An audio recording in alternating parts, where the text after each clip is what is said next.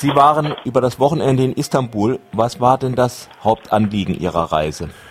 Also ich bin diesmal zum Istanbul breit gefahren, weil ich ein bisschen Sorge hatte, wie das da abläuft und dachte, ein bisschen internationale Unterstützung kann vielleicht äh, die Veranstaltung sicherer machen. Die Veranstaltung war sicher und was auch auffällig ist, obwohl ja Schwule und Lesben in der Gesellschaft keinen leichten Stand hat, mhm. haben und Homosexualität auch äh, in der Bevölkerung noch von vielen abgelehnt wird, ähm, sieht man dort auf den Straßen keine Gegendemonstranten oder Leute, die gewalttätig gegen die Parade vorgehen, sondern es war ein, eine fröhliche und machtvolle ähm, Kundgebung von ungefähr 30.000 Leuten. Das fand ich schon sehr beeindruckend.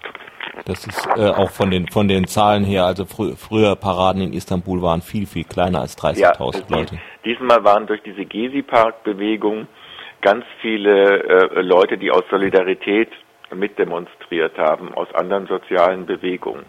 Also es gibt in, in, in diesen äh, Stadtvierteln um den Taksimplatz herum so eine richtige Euphorie, dass ähm, durch diese Gezi-Park-Bewegung viele Gruppen in der Gesellschaft, die normalerweise nicht miteinander geredet haben, hier ins Gespräch gekommen sind und sich jetzt gegenseitig unterstützen. Also das gilt für Kemalisten, die mit Kurden reden oder eben auch für die Lesben und Schwulen, die jetzt mit den anderen sozialen Bewegungen in Kontakt gekommen sind und da auch erstmal auf Neugier, Interesse und dann auch ähm, auf Unterstützung treffen.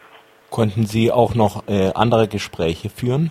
Also ich habe mit äh, mehreren Abgeordneten gesprochen von der CHP und von der äh, kurdischen Partei ähm, und habe mit mehreren LGBT-Aktivisten gesprochen und mit Aktivisten aus der Gezi-Park-Bewegung, die jetzt einen anderen Background als Lesben und Schwule haben.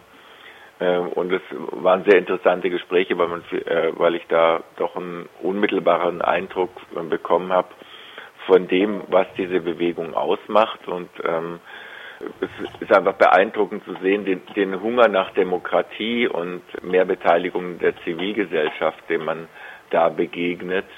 Und es hat schon eine neue Qualität im Vergleich zu früheren äh, politischen Bewegungen oder Auseinandersetzungen in der Türkei.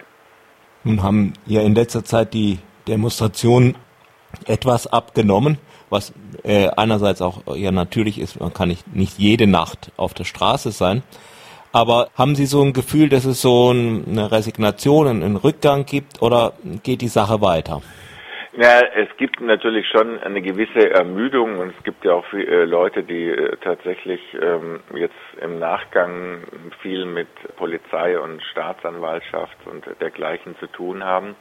Aber was weitergeht, ist es, haben sich jetzt so in den umliegenden Parks in ganz verschiedenen Stadtteilen so Diskussionsforen gebildet, wo 100 oder 200 Leute hinkommen, um miteinander über ähm, die Zukunft dieser Bewegung zu diskutieren und auch über die Zukunft äh, der Demokratie in der Türkei.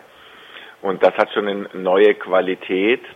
Ob daraus jetzt unmittelbar etwas Politisches folgt bei den Wahlen, oder ähm, eine politische Organisation, die das alles bündelt, das ist noch offen. Da bin ich eher ein bisschen skeptisch.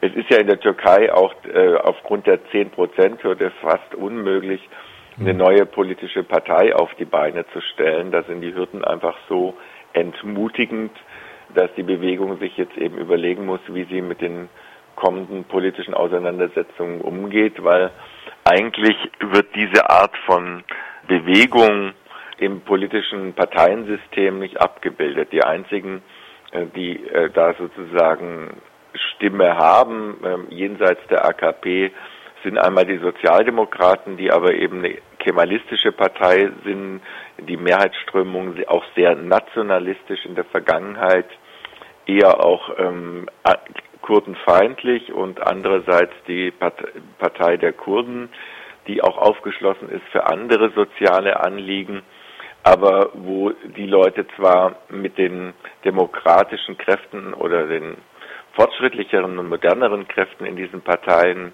sympathisieren, aber sich letztendlich da nicht wirklich zu Hause fühlen.